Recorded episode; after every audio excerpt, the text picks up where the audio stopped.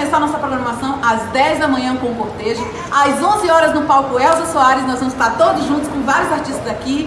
E, e depois a gente parte para a praça de alimentação que vamos ter o palco combinando e o som na rural do Roger com programação o dia inteiro até as 2 horas da manhã. É muita alegria. Vem, gente! Que coisa mais linda esse pessoal aqui de Brasília, os artistas de Brasília, convidando todos para é, presenciarem, curtirem aí no palco Gal Costa, no palco Elza Soares, o começo é, da, da, do ritual né, de posse de Luiz Inácio Lula Silva, um momento que todo o Brasil é, construiu conjuntamente, sobretudo nesse ano cascudo de 2022. Fernando Horta, saudações democráticas a todos vocês que estão acompanhando aqui nosso último encontro de 2022, especialíssimo, meu querido amigo Fernando Horta, estava com essa barba bonita, deixando. Vai, vai deixar ela crescer agora para sempre? Fala aí, Horta. Tudo bom, Conde? Como é que vamos? Tudo tranquilo? Era, era uma promessa, né, Conde? Eu só ia cortar depois que o Lula assumisse, né? O homem assume amanhã. E amanhã a gente, a gente verifica, vamos pagar essa promessa aí. Você vai cortar essa barba? Pois é, era uma promessa a gente paga, né? Que, tipo, eu ia manter até esse dia. Então, até. Agora até que ficou bonita, rapaz. Hã? Agora que ficou boa essa barba aí, você tá a cara do Leonardo DiCaprio no, no, no regresso? Leonardo DiCaprio depois de ser atacado pelo urso. Né? Pelo urso. Depois... É, depois de é ser atacado. Ursa. É uma ursa. Horta, olha só, informa... eu tenho até imagens aqui do avião do Bolsonaro deixando o território nacional é para comemorar ou para se indignar? Fala para gente. Olha, é, é para se indignar. É para se indignar, viu, Conde? Porque é um, é, um, é um ponto mais na história desse país de tantas pessoas que fazem tudo o que fazem e saem impunes, né? Especialmente se nós olhamos esse processo como um todo e vemos que esse processo, o processo Bolsonaro, começa exatamente com a punição de uma pessoa que não tinha cometido crime, que é Luiz Inácio Lula da Silva. Então, se você olhar o processo, o processo começa com uma indignidade, né?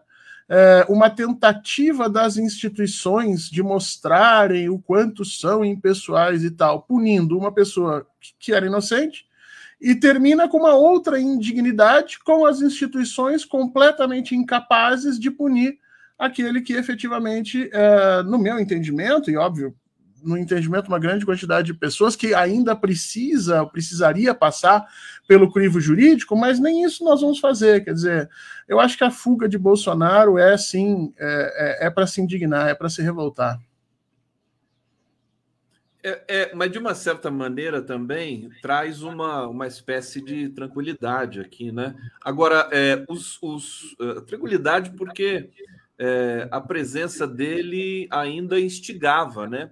Ele, inclusive, nessa última live que ele fez e que chorou e tal, ficou se lamentando ali o tempo todo. Não sei se você viu alguns trechos da live, mas é, poderia instigar ali alguns né, fanáticos a fazer alguma besteira é, nesses próximos dias aí. Hoje eu conversei com um cientista político e ele está dizendo que é, esse, esse terrorismo à brasileira pode prosperar em 2023. Como é que você está achando essa questão aí do. É muito perigoso, muito perigoso o que o Bolsonaro fez. Muito perigoso. O que nós sabemos, o que nós temos certeza é que é, o número de radicais que ele depurou, porque vamos, vamos combinar que esses esses acampamentos na frente do exército, isso aí foi um processo de filtragem. Por 50 dias, uh, o exército brasileiro e o bolsonarismo filtraram o que há de mais radical e mais absurdo, mais uh, sem sentido dentro das hostes que apoiam Jair Bolsonaro. Quer dizer, eles ficaram só com a nata da nata dos malucos, dos indecentes, do dos moralmente incapazes e das pessoas que são capazes de fazer absolutamente tudo. As redes bolsonaristas hoje estão coalhadas, cheias de vídeos de pessoas indignadas com Jair Bolsonaro, declarando que eles as utilizou. Só que você imagina, isso não é bom? Não, porque essas pessoas, a partir de agora, passam a lançar o seu ódio, a sua indignação, né, o seu sentimento de traição contra qualquer coisa e qualquer um. E esse é o grande problema, entendeu? Eu tenho a impressão, inclusive, Conde, que isso tudo foi até pensado, sabe? Se você for olhar bem da verdade, é, o STF tinha emitido os mandados de prisão contra as lideranças nos acampamentos há mais de 17 dias. Há mais de 17 dias, esses mandatos de prisão estavam na Polícia Federal. A Polícia Federal fez um famoso, é, que nem disse um amigo meu esses dias, né? Tomei ciência e caguei.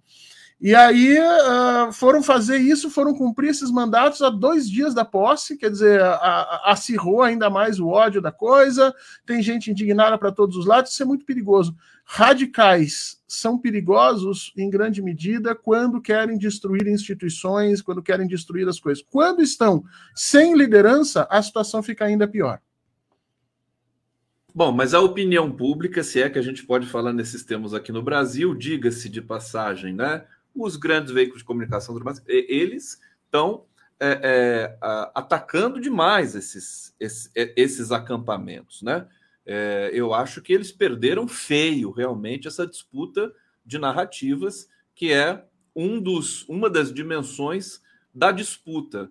Horta, vamos falar um pouco do, do ministério que é, finalmente foi completado a gente teve aí, inclusive, três grandes partidos mais inclinados à direita que agora fazem parte aí, não sei se dá para falar que fazem parte da base é, é, do próximo governo Lula, União Brasil, que é o partido do Sérgio Moro. O que, que vai acontecer com o Sérgio Moro? Será que ele vai apoiar o Lula lá do Senado? Fernando Horta, o que, que você achou desse, dessa composição? Vamos falar só desses nove ministérios que foram ali entregues para a União Brasil, PSD e é, MDB, faz parte do, da governança, mas a gente sempre tem de fiscalizar isso também, né? O que, que você achou? Eu acho que tem dois erros crassos ali, dois, dois, uh, duas situações que são extremamente perigosas para nós, que é o planejamento com a Simone Tebet e uh, efetivamente as comunicações com uh, com uh, o, o União Brasil, né? Filho. Isso, Juscelino, que é um. É, e aqui deixe-me explicar, né? Porque as pessoas precisam compreender um pouco isso. O Ministério das Comunicações é um ministério diferente de todos os outros, tá? Todos os outros ministérios, eles, eles há uma disputa pela apropriação desses ministérios. Então, o, o capital uh, financeiro quer se apropriar do Ministério da Economia para, enfim, fazer com que esse ministério lhe renda condições uh, cada vez melhores. A mesma coisa acontece com indústria e comércio. Então, há sempre uma disputa política em cima disso. Mas o Ministério das Comunicações é diferente. No Ministério das Comunicações, as grandes empresas de comunicação no Brasil querem simplesmente que ele não funcione que ele não opere, que ele não faça absolutamente nada. E para que isso aconteça, elas oferecem um, um bom número de ferramentas, né? Então você começa a adular o ministro, você passa então a chamar o ministro para fazer participações aqui a colar e troca essas questões simbólicas por, por imobilismo. Então, se você já parte do pressuposto que vai entregar esse ministério para uma, né, uma estrutura partidária cuja característica é exatamente não ter interesse nenhum em mudar coisa alguma é, isso significa que nós já estamos com um problema. E no caso da Tebet, a questão é, é a, a, diferença brutal de forma de entender economia entre ela e o Fernando Haddad. E principalmente o fato de você ter botado duas pessoas uh, de interesses políticos divergentes. É, e de um tamanho considerável, né? Os dois batem de frente e provavelmente serão é, é, inimigos aí, ou não inimigos, mas é, é, é serão concorrentes em 2026. Adversários. É, adversários em 2026, né? Então, é, eu acho que esses dois foram efetivamente um, equívocos grandes. Muita gente me disse, não, mas a gente, o Ministério das Comunicações ele vai estar esvaziado, porque as funções dele vão estar em outra. O Ministério do Planejamento ficou sem os bancos públicos. E ainda que você tente dar essa atenuada, eu acho que o sentido geral estratégico não, não atenua. Agora, é, a, a, pergunta é: dava para fazer diferente? É sempre importante a gente, quando, quando ouvir uma crítica, a gente perguntar para as pessoas que estão criticando. Né? Havia forma de fazer diferente? E aí, para responder essa pergunta, a gente efetivamente tem que conhecer o nível de força de negociação política interna que o governo tem. E, obviamente, o governo não vai expor essas vísceras, né? O governo Lula jamais exporia, por exemplo, que está entregando esses ministérios porque não tem condições efetivamente políticas de sustentar um governo. Ninguém diria uma coisa dessa. Então, a gente tem que ficar com as informações aparentes. As informações aparentes é de um governo forte, que de alguma maneira tinha condições de utilizar esses espaços e que, dentro do seu processo de negociação política, julgou que esses espaços eram menos importantes, podiam ser utilizados para uh, atender aliados. Acredito que foi um erro.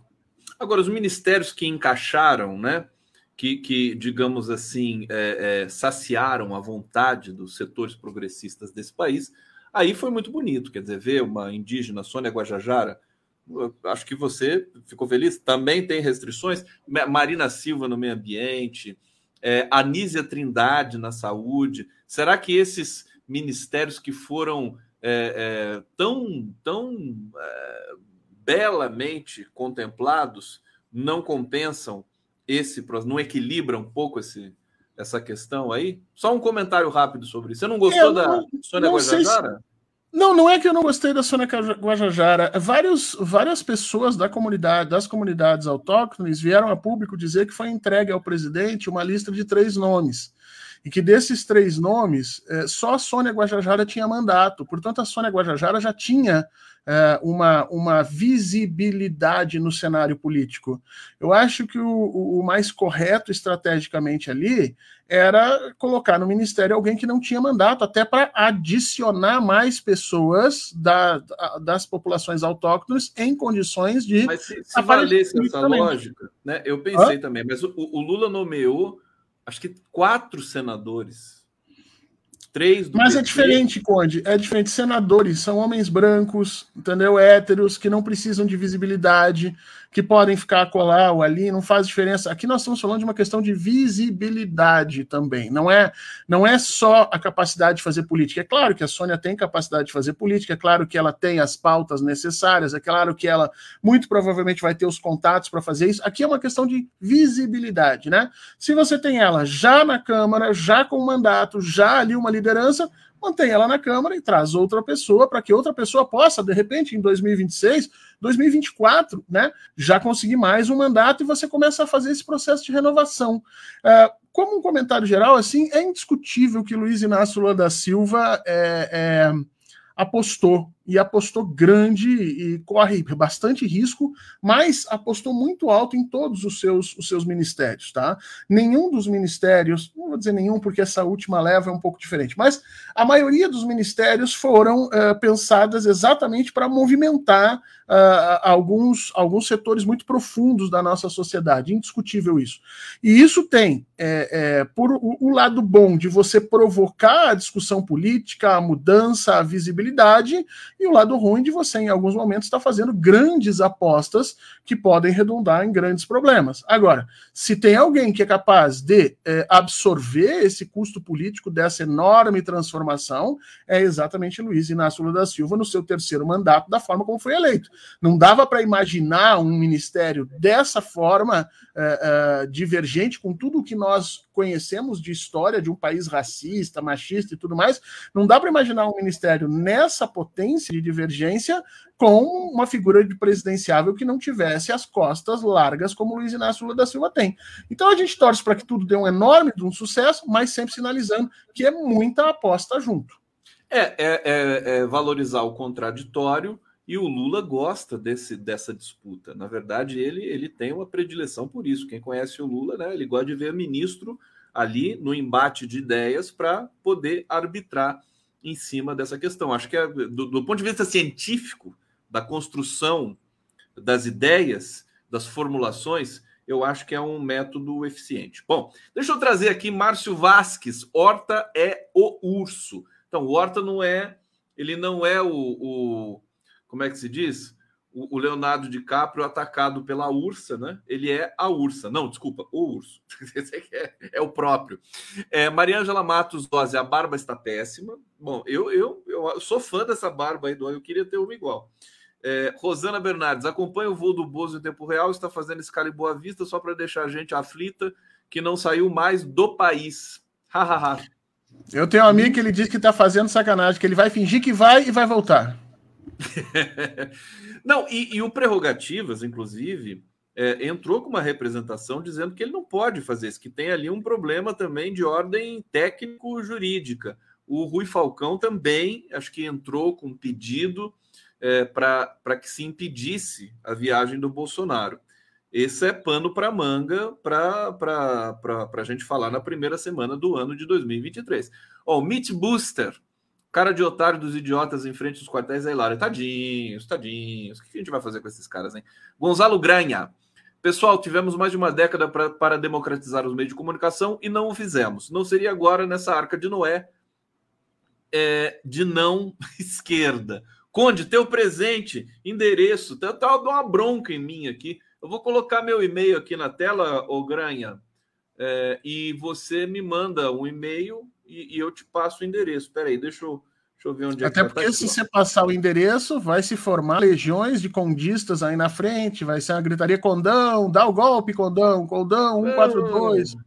Não, não acontece nada disso. Eu só, só não vou colocar na tela, porque senão vem as cobranças das dívidas. Né? Horta, é, comentários sobre esses, esses comentários que eu trouxe aqui. Você recuperou alguma coisa aqui desse? Não, eu acho, eu acho que essa história do, do que a gente teve 10 anos para mudar e que não ia ser agora que ia mudar, é, é, é sempre, é sempre quando a gente começa um governo, a gente pensa em mudar, né? Se a gente já começa um governo pensando em não mudar nada, é, a gente já, já, já estamos numa situação complicada. Deixa para a gente se acomodar lá depois do segundo ano, né? No segundo ano a gente diz, ah, não deu, gente, agora vamos ter que levar assim mesmo. Se bem que eu tenho um grande amigo, muito astuto, inteligente, que disse que esse é um ministério de transição. E olha só como a frase dele é forte, né?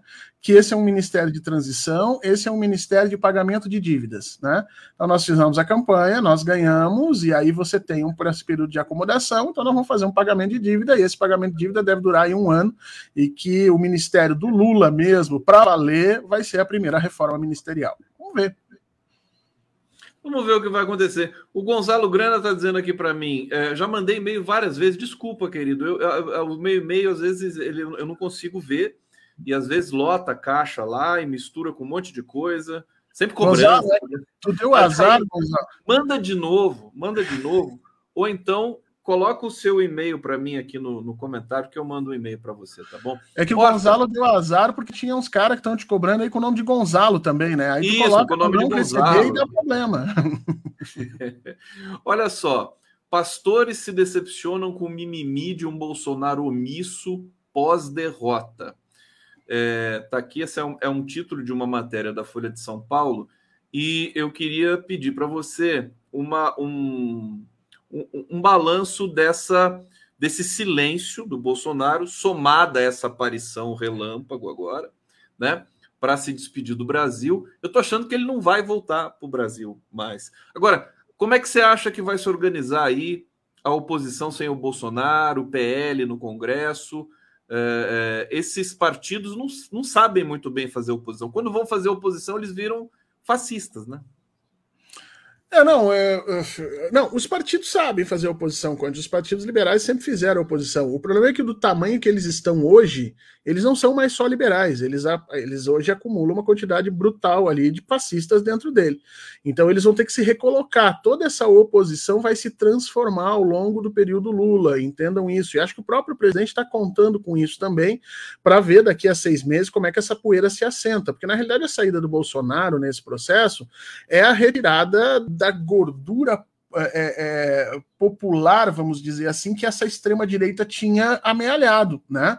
O Bolsonaro saindo, ele leva isso embora. Nós estamos vendo isso nas redes bolsonaristas, pessoas indignadas dizendo o seguinte: não, eu não só estou saindo do acampamento, estou saindo dos grupos políticos, como estou saindo da política, porque eu não quero mais saber disso. Olha só, o Bolsonaro resgatou essa gente, colocou essa gente da, na, dentro da política, porque os apoiadores de Bolsonaro eram pessoas que não eram representadas por absolutamente ninguém antes, e isso tinha uma razão, é porque a política antes era uma política sadia de alguma maneira, e Bolsonaro traz essa onda de é, absurdo, de monstruosidade, então essas pessoas se sentiram representadas, mas no momento em que ele sai é, é, dessa condição, essas pessoas passam então a não ter novamente representação. Então você vai ter uma diminuição forte desses partidos de extrema direita no Brasil. Assim, a saída, a forma como Bolsonaro gerenciou a, o seu capital político pós eleição ela é péssima no curto prazo para o Brasil, mas ela é muito boa a médio prazo para o Brasil. Péssima a curto prazo porque gera esse nível de radicalização que nós estamos vendo, de bomba em Brasília a todos os momentos, e continua acontecendo, viu, gente? Não parou. É, então a gente está vendo isso lá. Agora, a médio prazo, significa que esse movimento fascista, que poderia ter uma certa vida um pouco mais é, longa, ele deve, ele deve sumir, ele deve desaparecer enquanto movimento político organizado. Não quer dizer que os métodos que Bolsonaro utilizou, as fake news, a transformação da estrutura da realidade, o ataque incessante a todas as instituições, a utilização da violência como é, é força suprema de arma política, não quer dizer que tudo isso vá deixar de existir, mas uh, isso não vai mais ser o número que Bolsonaro conseguiu colocar na presidência. E eu concordo contigo acho que ele está indo para não voltar mais. É, acho que efetivamente ele e daqui a pouco toda a família vai acabar se exilando, vai acabar se colocando na condição aí de líderes políticos perseguidos e nós vamos ter que lidar com isso. A gente não pode se dar o luxo de se surpreender mais com certas coisas, né? Quer dizer, tá, isso aí está muito no horizonte, né? Que ele vá, vá fugir e tudo mais.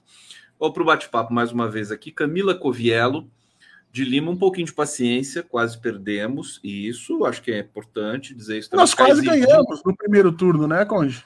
Oi? Quase ganhamos Nós no primeiro, ganhamos. mas no segundo é. foi complicado. No segundo. Pois é, a gente pode ver esse copo meio cheio ou meio vazio. É que nem a Tebet. A Tebet é responsável pela nossa vitória ou foi responsável pela derrota em primeiro turno?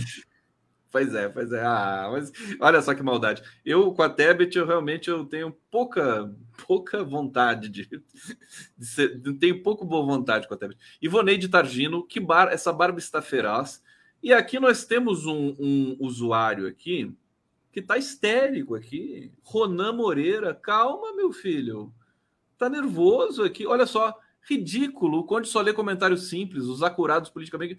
Que, que vai te catar? Que, que é isso? Tá com, a, tá com a autoestima do Ciro Gomes aqui? Para com isso. Ah lá, Conde, espero que o Bolsonaro volte. Ah, não, esse aqui é o Traude. Aqui, ó. Conde deve estar blindado as falácias sem justificativas acadêmicas do Horta, só pode. Tá, tá histérico. Deixa eu pegar um comentário que ele acha que é importante aqui. Só os cegos políticos não veem. O Lula entregou o Ministério da Comunicação para a direita exatamente para correr o um embate e subsidiar a mudança. Ronan, faz favor para mim. Monta um canal no YouTube, já que você é tão sabichão assim, monta o canal e pro, é, é, espalhe as suas ideias para o Brasil. Aí a coisa vai funcionar. Comentários, Orton? Não, mas é, é muito engraçado. A, a, o Ronan critica a gente por, por supostamente não ter uma posição sustentável criticamente, mas depois ele vai lá e passa um pano gigantesco, né? É tipo assim: o que o Lula fizer tá bom. Ele conseguiu, uh, Conde. Eu acho que ele tá querendo concorrer contigo, porque o Conde é um admirador indiscutível do Lula, mas ele conseguiu, o Ronan esse conseguiu passar mais pano. Quer dizer, o Ronan disse o seguinte: não, entregou para a direita, porque isso é um golpe, é um subgolpe que a gente entrega para eles, eles vão se desarrumar e a gente né? Só faltou a gente com, é, combinar com os russos, que nem dizia o outro, né? Não, tá tudo certo, só tá faltando combinar com os russos. Só. Deixa eu trazer o Anderson Traud aqui agora. Conde, espero que o Bolsonaro volte preso, algemado, extraditado, depois de condenado aqui. O problema é que os Estados Unidos não tem acordo de extradição com o Brasil, acho que com nenhum outro país, né? Você conhece um pouco essa. Não, eu acho que tem, Conde. Nós temos acordo de extradição com os Estados Unidos, sim. Tem? Temos, temos sim, temos sim. A gente tem, a gente manda para lá e manda para cá. Só tem algumas restrições legais, do tipo, a gente não costuma mandar muito para lá porque a nossa legislação não permite que a extradição seja para países que tenham pena que nós não temos aqui. Então, por exemplo, países que têm pena de morte, a nossa legislação não permite extraditar, né? Então tem essa questão. Agora, deles para nós, eu acho que é bastante simples. Seria uma vingança poética, né? O Trump tá por um fio também lá nos Estados Unidos, o Trump preso e o Bolsonaro extraditado para o Brasil. Agora, tem uma fala aqui do Randolfo Rodrigues que eu, que eu tendo a concordar com ele, viu? Ele diz o seguinte, Ota, é, é, ele está dizendo o seguinte, ele diz que o Bolsonaro vai ser preso. Abre aspas, sistema de blindagem começa a se dissolver.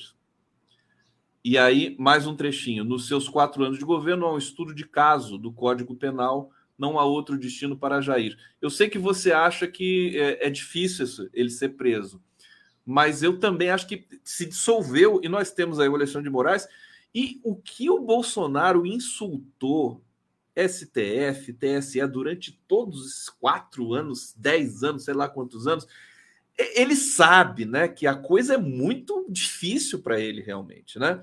Agora a coisa, a cobra vai fumar. O que, que você pode dizer para gente dessa visão do do Randolph, por exemplo? Não, veja, eu acho que o Bolsonaro não vai ser preso a curto prazo e a médio prazo. O, o Randolph ele não estipula prazo. Ele vai dizer: olha, nós estamos destruindo a blindagem, o que é verdade. Quer dizer, no momento em que o, você nomeia novos chefes para a Polícia Federal, você liberta a Polícia Federal, embora a gente saiba que existe um contingente brutal lá dentro de bolsonaristas e lavajatistas, mas você começa a trabalhar para libertar essas instituições, para formar novos pensamentos, novos quadros, para segurar, vamos dizer assim, a politização dessas instituições. Então, isso vai, de alguma maneira, diminuindo a blindagem de Bolsonaro.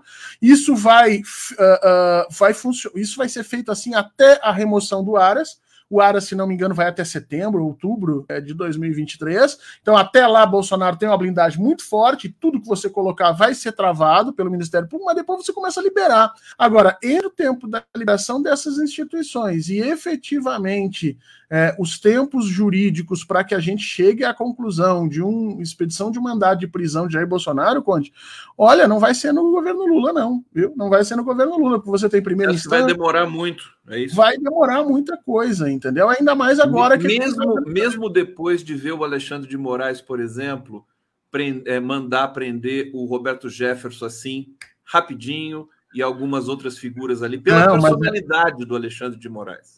E não, mas, é, mas veja bem, o Alexandre de Moraes não mandou prender o Roberto Jefferson por causa da personalidade dele, mandou prender o Roberto Jefferson porque o Roberto Jefferson já tinha condenação transitada em julgado. Roberto Jefferson já estava condenado. Roberto Jefferson estava cumprindo prisão domiciliar com uma série de regras.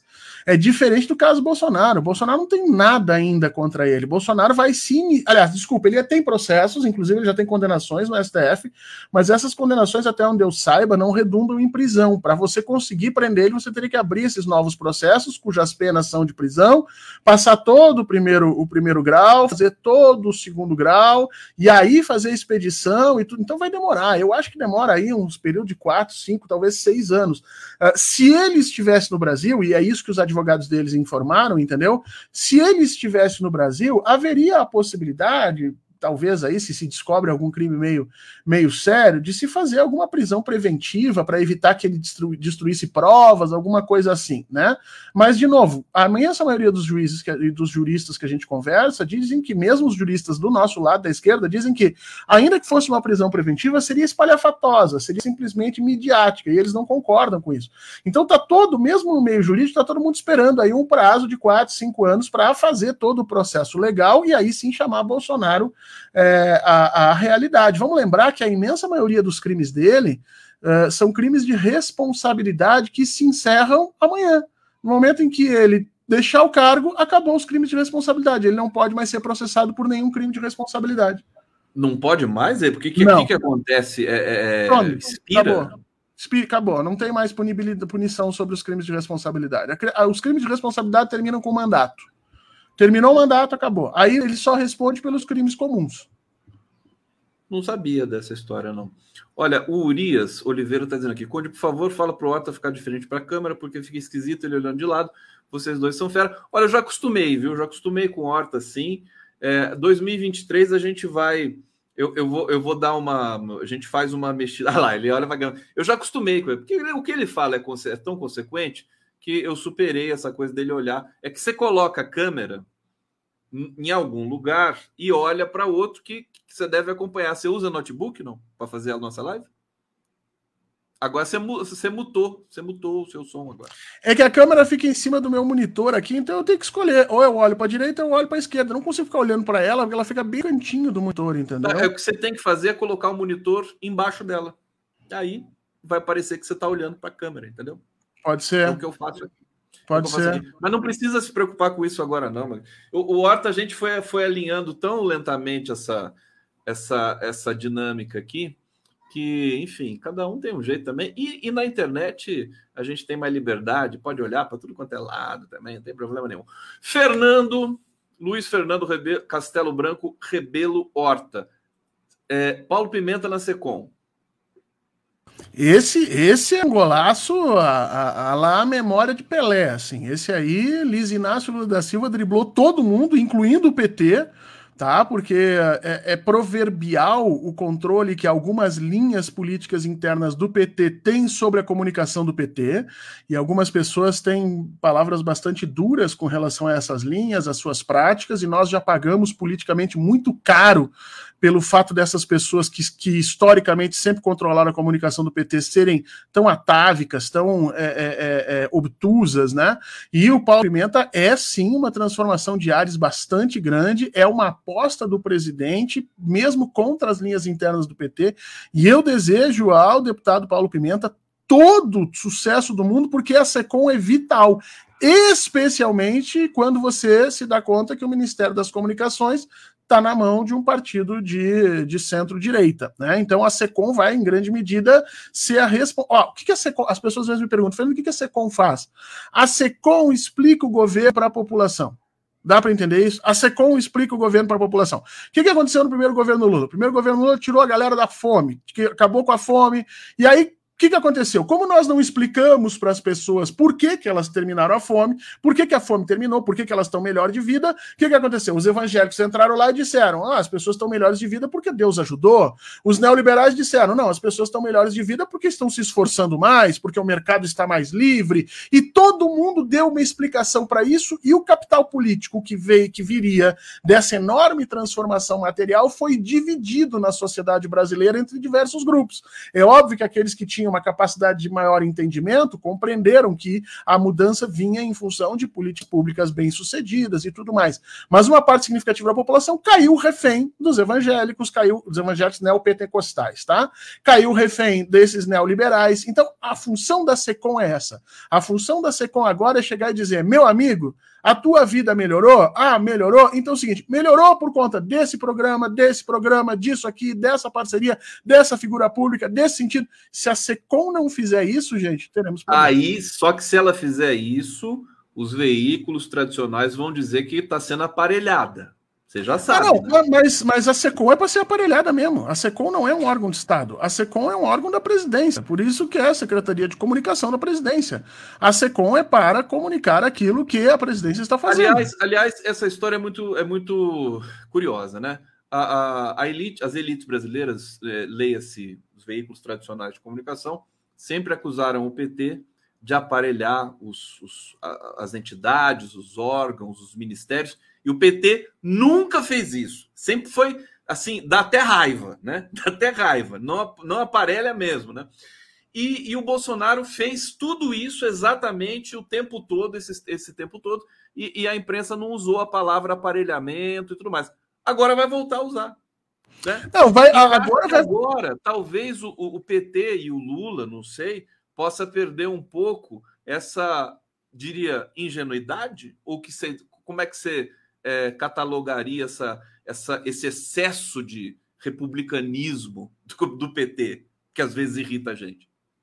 Eu esperaria que o presidente Lula mudasse. Eu, sinceramente, eu acho que ele tinha que parar com essa história de lista tríplice na, na, para a Procuradoria-Geral, ele tinha que parar com essa história de escolher os generais mais antigos, mas o que, nós, o que nos parece é que o presidente vai manter a, toda.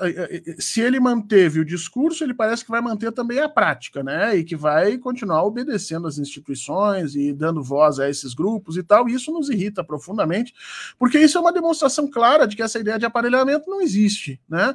Que aparelhamento foi esse das instituições quando você tem Dilma Rousseff reconduzindo para o cargo de primeiro de procurador-geral da República exatamente a figura que estava manuseando e manipulando toda a estrutura jurídica para fazer a prisão do Lula e inclusive ajudando o próprio golpe dela. Quer dizer, não, é, esses argumentos não funcionam. Agora, Conde, não é só esse discurso do aparelhamento que vai voltar vai voltar também o risco Brasil, vai voltar também a, as greves de setores, de determinados setores da sociedade. Todo mundo com o salário defasado. É, não, a, a, preocupação com os pobres vai voltar, né? A, a, a, cesta básica que agora não consegue mais ser comprada, senão com tantos por cento do salário das. Tudo isso vai voltar.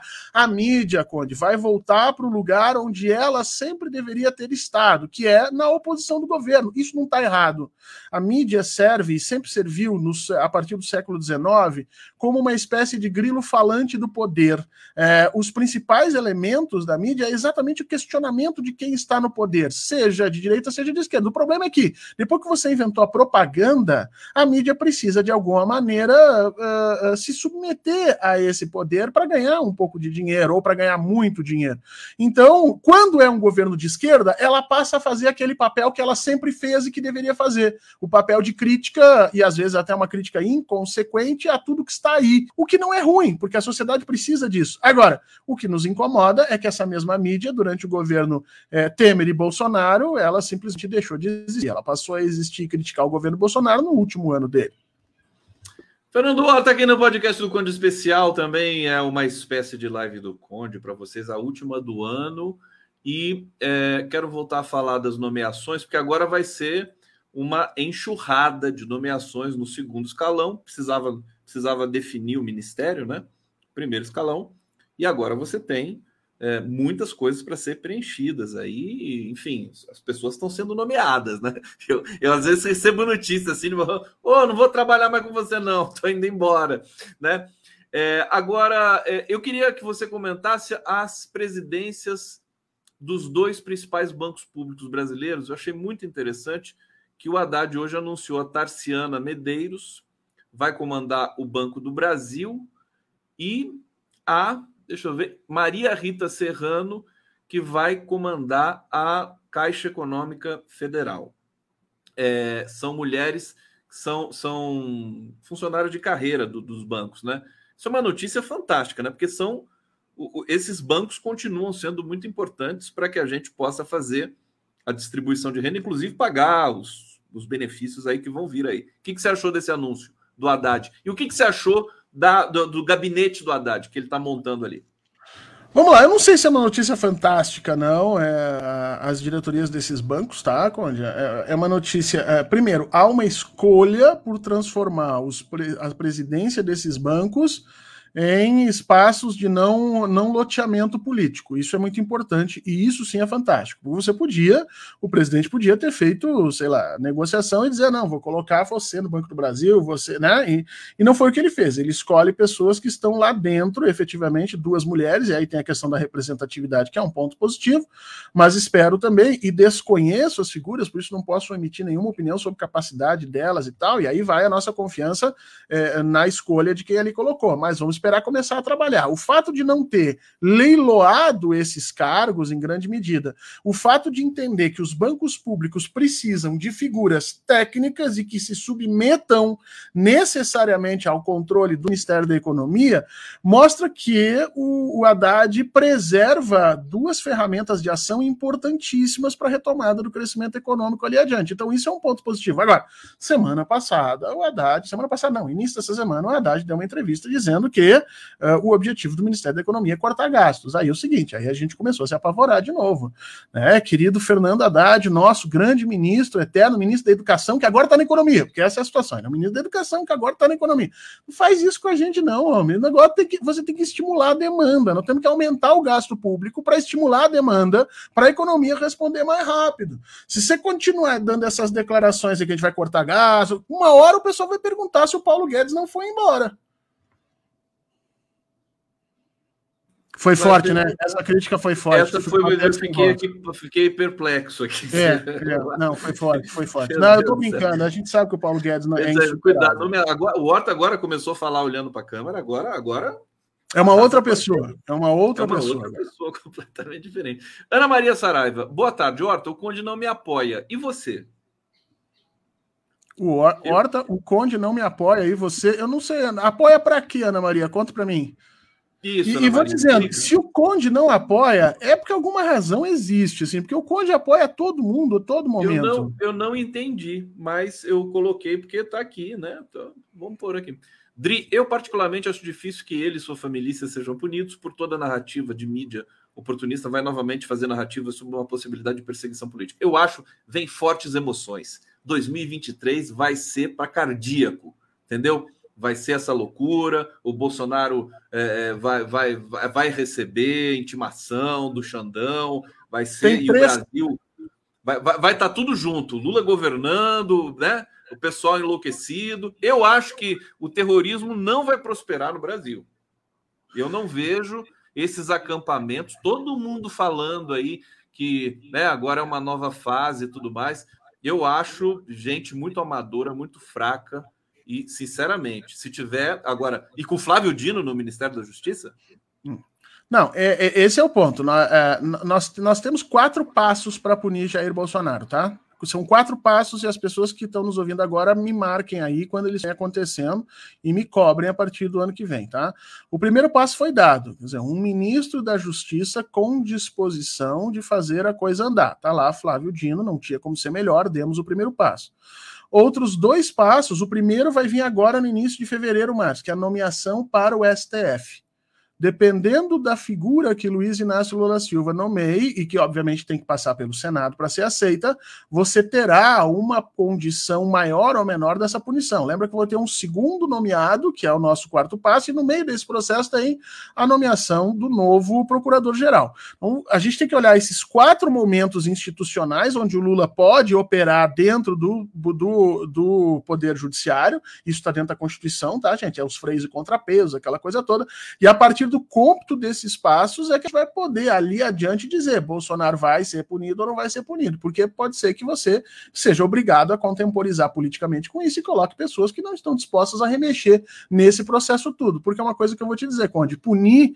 eh, Jair Bolsonaro vai dar um trabalho monstruoso, e o STF sabe que o, o, o erro que ele cometeu com Luiz Inácio Lula da Silva ajuda Jair Bolsonaro. O que, que eu quero dizer com isso? Eu não sei se o STF vai querer de novo iniciar uma persecução penal contra um presidente eleito da forma como foi feito. É, tá aí né, a, a complexidade da, do, do, da situação Brasil, né? Porque o Bolsonaro ele já está fazendo o discurso de ser perseguido pela justiça, como o Lula de fato foi. Quer dizer, mas eu acho que não se pode. Assim, quer saber? Papel do Prerrogativas, mais uma vez, nesse ano de 2023, depois de eu ler o documento que eles escreveram, Pedro Serrano, Marco Aurélio Carvalho, Lênin Streck, Fabiano Silva dos Santos, contra essa viagem do Bolsonaro, é, o Prerrogativas vai ficar no cangote do Bolsonaro e eu acho que tem que ficar mesmo, até a coisa acontecer. E eles fizeram isso com o Sérgio Moro e, e fizeram isso com, né, para trazer a, as questões técnicas da condenação é, infame contra o Lula e prevaleceu. Então, acho que tem um segundo capítulo aí. É, Carmen Aires, deixa eu só ler mais uns comentários, eu passo para você já, para você comentar essa questão do Prerro também. Jair acabou de ir embora. Viva! Eu vi que o, o Lula tuitou é, a musiquinha do Jair embora e tudo mais. Mas não é a cara do Lula tuitar esse tipo de Não é legal, não é legal. É, tuitou para eles. É, e esse é o primeiro problema que nós já tínhamos falado aqui de utilização das redes sociais como forma de comunicação oficial. Não pode. a partir de agora, o presidente tá tem que separar. Que Exato. O presidente tem que separar desse tipo de coisa. Uma coisa é eu, militante, o conde militante, nós nas nossas redes sociais, tweetarmos a musiquinha e ficar. Outra coisa é um chefe de Estado. Essa ideia de você misturar as duas coisas, que me parece que estava no plano de comunicação inicial. Alô, Paulo Pimenta, por gentileza, deputado. Separe essas coisas. Uma coisa é o presidente, seus cargos, suas obrigações, seus canais de comunicação. Outra coisa é o plano de comunicação para conta pessoal do presidente dentro das redes sociais. Não misturem as duas coisas, porque foi exatamente essa mistureba que caracterizou Jair Bolsonaro e foi um horror. Você sentiu na hora que não foi o Lula ele mesmo que tuitou, eu senti também. Aqui, Humberto Lombardi, obrigado, companheiro. Saudações, feliz Lula novo. Abraço para você também, meu querido Lombardi. Rosa Maria, ótima dupla. A Seis Sapir está aqui brigando comigo de novo. Fazendo. Conde Horta, já fiz essa pergunta várias vezes. Como ficou o combinado entre vocês no início da campanha de se encontrarem no dia da posse bêbados? Olha, depois dessa segurança ostensiva, que você não pode entrar mais ali e tudo mais, já, já bloquearam a esplanada dos ministérios e tudo mais, né?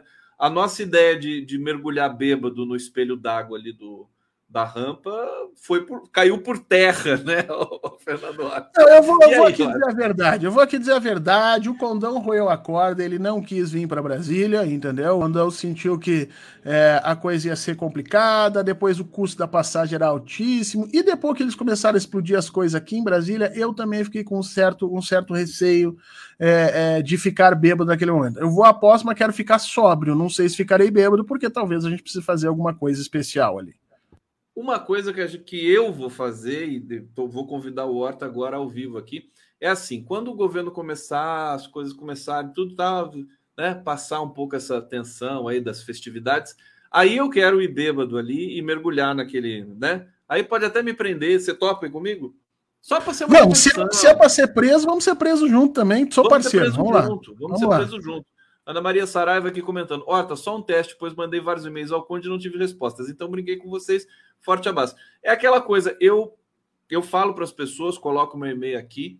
Algumas eu consigo responder, algumas eu não consigo. Ah, e, e, eu trabalho, você sabe que eu trabalho pouco, né? Eu trabalho muito pouco, então eu não consigo é, organizar esse tipo de coisa. Horta, que mais? Deixa eu ver aqui o que está no nosso horizonte. Ministérios.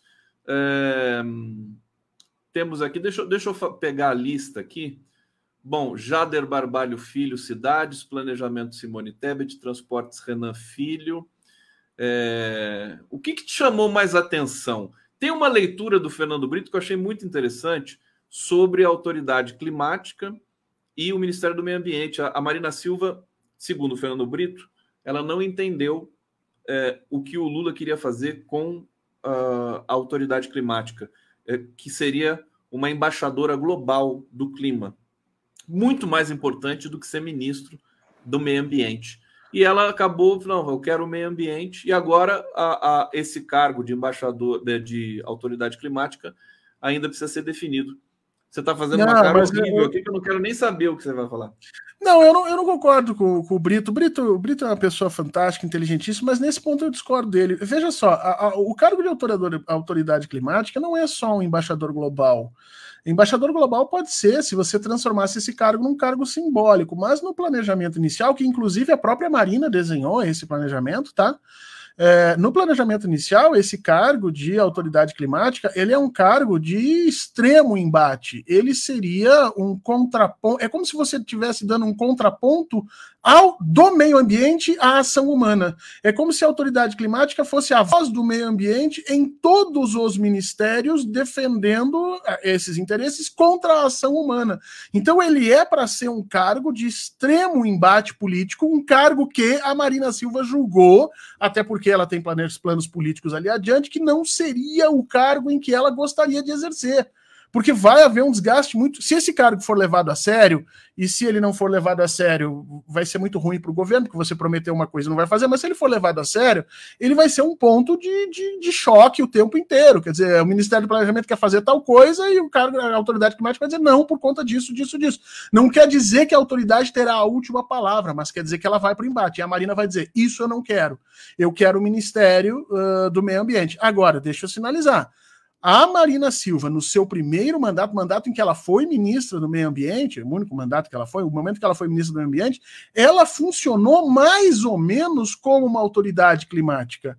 Ela se embateu contra todos os outros ministérios no momento em que esses ministérios estavam expandindo uma fase de desenvolvimento no Brasil, e ela foi uma das pessoas que bateu de frente com eles, segurando, trabalhando, e foi inclusive mal vista naquele momento por uma série de pessoas no governo por conta disso. Não quero entrar aqui no mérito se ela estava certa ou não, mas o fato é que ela exerceu isso, e acho que por ter exercido isso, ela percebeu que foi um custo político grande que ela não estava afim de pagar nesse momento. Fernando Horta, agora de frente para todos vocês. Agora eu vou ficar de lado. Você sabe que quando eu comecei a fazer live, eu ficava de lado e eu gostava dessa, dessa posição. Assim, tive que aprender a ficar de frente depois. É aquela coisa, né? De lado, de frente, de, de, de ladinho. Tudo, não, Estamos saindo. É, isso aqui é uma live católica cristã. Né? Onde é que está o MBL quando a gente precisa dele? Alô, MBL! Ô, ô Horta, já, ó, mídia independente continua manchetando o post do Lula e a Folha de São Paulo está aqui, ó já rastreou a lambança, vou ler para vocês aqui. É, Lula ignora promessa de pacificação, provoca Bolsonaro com clipe e depois apaga post. Olha, eu, tenho, eu nem vi direito a matéria, mas eu acho que alguém postou isso sem avisar. Ó, presidente eleito Lula Silva provocou o Bolsonaro, publicou em suas redes na tarde dessa sexta-feira o clipe está na hora de já ir embora. O vídeo foi publicado na conta do Twitter do petista por volta das 15 horas após Bolsonaro decolar para os Estados Unidos para passar a virada do ano. A música viralizou. Parará, é prático o presidente que deixa o poder passe para o sucessor à faixa presidencial. Piriri, parará. Agora, é o seguinte: esse evento pode esquentar o clima de novo. É mole? É mole esse negócio? É, é Conde, eu só peço uma Comunicação, coisa, né? centralidade vamos, vamos, vamos superar o janonismo cultural, tá? Vamos, vamos passar adiante. Não é assim que a gente tem que fazer é, a comunicação social do governo. Não é assim. E eu vou te ser bem sincero: se eu bem conheço o presidente e conheço alguma coisinha, vai ter gente demitida hoje de tarde. Ele, ele vai, vai ficar. É aquela coisa. Se foi você, foi. Então, querido, tenha a bondade de passar ali. Você lembra daquela cena? Você assistiu o, o Alice no País das Maravilhas do Tim Burton. Uhum. Assistiu? É maravilhoso Sim. esse filme, né? Maravilhoso para adulto. Pra... Aí tem, tem uma hora que a rainha chega ali e os sapinhos, né? Quem que comeu minha torta, né? Vocês lembram dessa cena? o sapinho, ele lambe assim, né? Que tá todo tremendo. Cortem a cabeça. É, isso. É, é, é, não, não sei se vai cortar a cabeça, acho que o presidente não, mas o dedinho vai, a, a, a pessoa vai ficar sem o mouse e vai, porque né, não pode. Que coisa. Mas olha, e, aí, assim, para gente, a gente finalizar esse papo tão bom, último do ano, meu querido Horta, é, nomeação, composição de governo é uma coisa delicada, né? Assim, a gente acaba de sair de uma catástrofe e a gente entra com o governo, com uma figura fora de série e tudo mais, mas as pressões, as puxadas de tapete, os disse-me-disse, é uma loucura. Eu não sei como é que o suporta isso. Eu não suportaria. Não sei se você. Conde, você já cortou bolo de aniversário em festa de criança? Você já teve eu essa experiência? Eu cortava o meu bolo. Não, mas você, como adulto, já cortou bolo de aniversário em festa de criança? Já não, não teve essa experiência ainda? Não, cortar, cortar para a criançada comer? é, exato. É, e tu lembra a gritaria que dava? A gritaria, todo mundo puxando em volta, a gente tropeçando, a criança, o outro querendo meter o dedo na torta. É, isso é distribuição, é montagem de ministério, entendeu? É ali, é o Lula cortando o bolo com aquela criançada reclamando em volta. Quer dizer, é uma coisa realmente muito complicada é uma coisa é, muito complexa, porque é a partir dos ministérios que você tem a efetiva possibilidade das pessoas implementarem as políticas às quais estudaram, se prepararam, muitas vezes foram eleitas, trabalharam a vida inteira, ou às vezes sonharam com aquilo. Quer dizer, você escolher Fulano em detrimento de Beltrano significa que você está dando um sentido para a vida daquela pessoa diferente da outra. E isso marca demais. Tem gente que fica magoado, inimigo o resto da vida, e essas coisas são extremamente complexas. Eu acho que o presidente fez bem em terminar isso há dois dias antes do mandato e agora, e agora vamos para vamos, vamos ver como é que funciona esse primeiro ministério aí. Agora é trabalhar. A sensação que eu tive, falei, puxa, agora o Lula vai poder descansar, mas agora tem a posse, né? é outra coisa. Não, complexa. agora tem a posse, depois vai ter o Ministério da Economia que vai precisar começar a andar, e você vai ver que a partir do dia 1 de janeiro a mídia já vai, já vai vir direto com bombardeio, e aí depois vai vir toda a parte de política internacional. Meu, assim, Conde, não tem, não tem descansar enquanto presidente. Só o Bolsonaro fez isso, o resto, todo mundo não. Queridos, queridas, querides, todos aqui presentes na nossa última live especial. Fernando Horta, feliz ano novo, meu querido. A gente vai se falar. A gente, eu não vou aguentar, né? Vou ter que fofocar alguma coisa com você nessa transição aí é, de, de ano, de governo. Agradecer a todos que acompanharam aqui. Brigadíssimo. Inscrições nos canais do Fernando Horta, canal do Conde é, Twitter, Facebook, sigam a gente, tamo junto. 2023 a gente vai estar tá mais junto ainda e vamos aprontar muita coisa aqui para vocês, tá bom? Valeu. Vamos sim, Conde. Um grande abraço, um grande beijo para quem está nos assistindo. Feliz ano novo para todo mundo. Se você vem para Brasília para posse, venha, traga sua felicidade, traga seu cuidado, traga seu olho atento, porque o país precisa disso. Se você vai ficar em casa, mande boas energias e se prepare, porque o ano começa quente, mas vai começar, segundo a voz do próprio presidente, vai precisar de você atuante politicamente. Então, assim, muita gente está dizendo: ah, agora nós ganhamos, eu vou poder descansar. Não, meu amigo. A gente faz política o tempo inteiro. Política eleitoral só na época da eleição, mas política a gente faz o tempo inteiro. Fernando Horta, valeu, meu querido.